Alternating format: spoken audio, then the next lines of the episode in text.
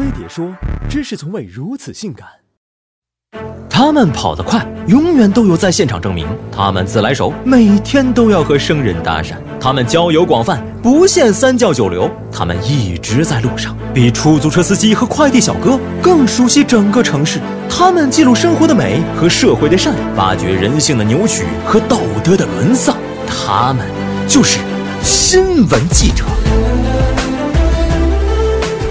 新闻记者最爱找事儿，大事件往往可遇不可求。虽然不能总想着搞点大新闻，但也得随时保持对线索的敏感度。眼观六路找选题，耳听八方搜素材，是入门基本功。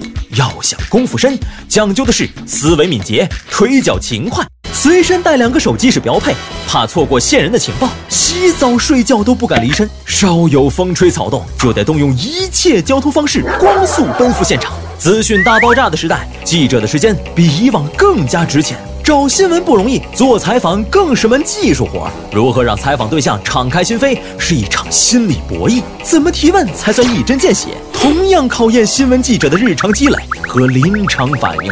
记者单枪匹马跑完社会之后，来不及喘气，就得无缝衔接转战书案。开始马不停蹄的撰稿，为了抢速度，记者通宵达旦写稿是日常。又因为要保证严谨客观，字字推敲的习惯也把他们逼出了强迫症。长年累月下来，一身伤病是记者的必然收获。有医疗报告的数据显示，记者群体的肠胃疾病发病率是正常人的二至三倍。此外，心理疾病也总是不请自来，让许多记者长时间处于焦虑和抑郁之中。二零一八年发布的最易猝死职业榜单上，记者赫然排在前列。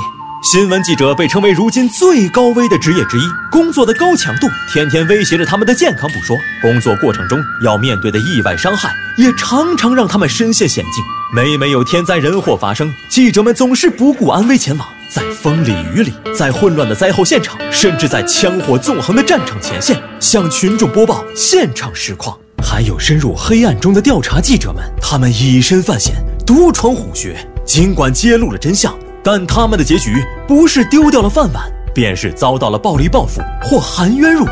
还有记者被暗中杀害，英年早逝。据国际新闻工作者组织新闻标志运动公布的数据，二零一八年全球有超过一百名调查记者因公殉职。截止到二零一七年四月，我国国内仅剩下一百七十五名调查记者依然奋斗在一线。